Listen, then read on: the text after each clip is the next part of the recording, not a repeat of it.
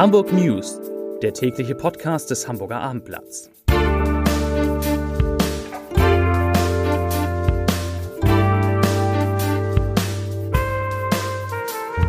Moin, mein Name ist Lars Heider und heute geht es gleich zweimal um die wirtschaftliche Lage zweier Hamburger Institutionen.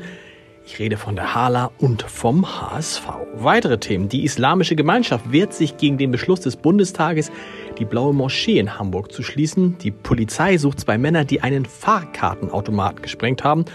Und unser Ernährungsdoc Matthias Riedel erklärt, warum Pausen zwischen den Mahlzeiten so wichtig sind. Dazu gleich mehr.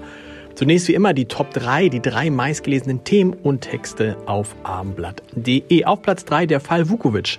Rekonstruktion eines mutmaßlichen Dramas. Auf Platz 2, da ist er wieder, Ernährungsdoc rät zu Intervallfasten statt zu Frühstück.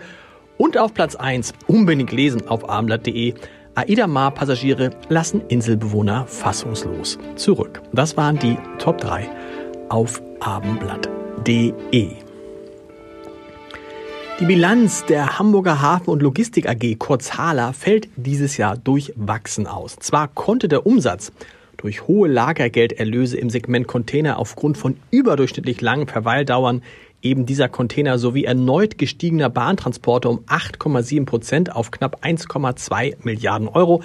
Im Vorjahr waren es 1,1 Milliarden Euro gesteigert werden. Aber das Konzernbetriebsergebnis vor Zinsen und Steuern, das sogenannte EBIT, das verringerte sich um 1,2 Prozent auf 160,1 Millionen Euro. Das teilte das Unternehmen heute mit. Der Containerumschlag ging an allen Hala Container Terminals insgesamt um 5,7 Prozent auf 4,87 Millionen Standardcontainer zurück.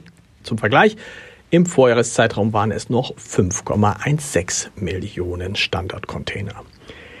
Die Islamische Gemeinschaft der schiitischen Gemeinden Deutschlands, kurz IGS, hat die Forderung des Bundestags nach einer Schließung des Islamischen Zentrums Hamburg, kurz IZH, kritisiert. Dazu erklärte der IGS heute, ich zitiere, ein Verbot des ICH ginge in die Richtung eines Religionsverbots und würde vielen hier lebenden Schiiten die Ausübung ihres Grundrechts auf freie Religionsausübung massiv erschweren. Zitat Ende. Dem Beschluss des Bundestags zufolge soll die Bundesregierung prüfen, ob und wie das Islamische Zentrum Hamburg als, auch da ein Zitat, Drehscheibe der Operation des iranischen Regimes in Hamburg geschlossen werden könne. Die Forderung gehört zu einem Bündel von Maßnahmen, mit dem der Bundestag die Protestbewegung im Iran unterstützen und den Druck auf die Führung in Teheran erhöhen will. Alles dazu zu den Hintergründen rund um die Blaue Moschee finden Sie auf www.abendblatt.de. In der Nacht zu Montag haben Unbekannte am S-Bahnhof Alte Wöhr in Barmbek Nord einen Fahrkartenautomaten gesprengt. Nach den bisherigen Erkenntnissen der Polizei Hamburg haben zwei Täter gegen 0.35 Uhr einen Sprengsatz in oder an dem Automaten angebracht und zur Explosion gebracht. Anschließend entwendeten sie das Bargeld und flüchteten in einem Auto Richtung Rübenkamp. Eine sofort eingeleitete Fahndung mit neun Streifenwagen blieb ohne Erfolg. Deshalb bittet die Polizei jetzt die Bevölkerung um Mithilfe. Von Zeugen wurden die Männer folgendermaßen beschrieben. Sie sollen etwa 25 Jahre alt sein, sie sollen mit Jeans und dunklem Oberteil bekleidet gewesen sein und sie sollen, das hört man oft, eine südländische Erscheinung gehabt haben. Zum Sport und damit zum HSV.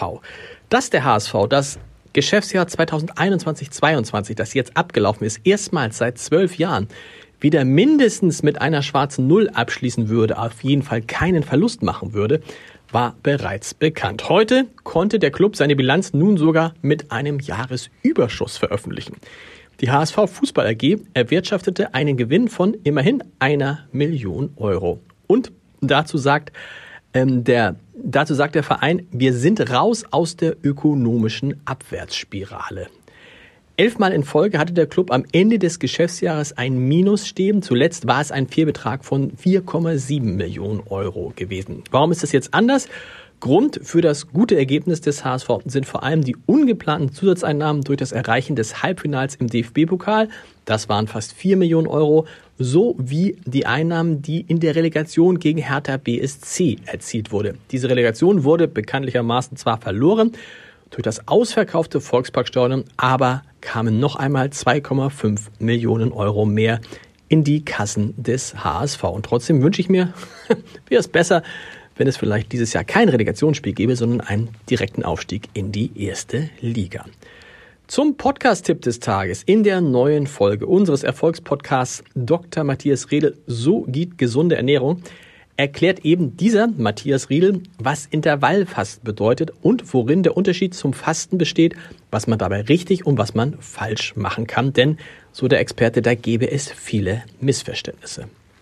Ganz einfach gesagt, gehe es beim Intervallfasten um Pausen zwischen den Mahlzeiten. Und die seien enorm wichtig, weil da eine Menge passiert. Wir brauchen, sagt Matthias Redel, diese Pausen zum Gesundbleiben. Hören Sie mal rein, das lohnt sich. Unter www.abendblatt.de slash podcast über oder überall dort zu finden, wo es sonst Podcasts gibt. Und wir hören uns morgen wieder mit den Hamburg News. Ist ja auch ein Podcast um 11 Uhr, hätte ich beinahe gesagt. Um 17 Uhr. Bis dahin. Tschüss.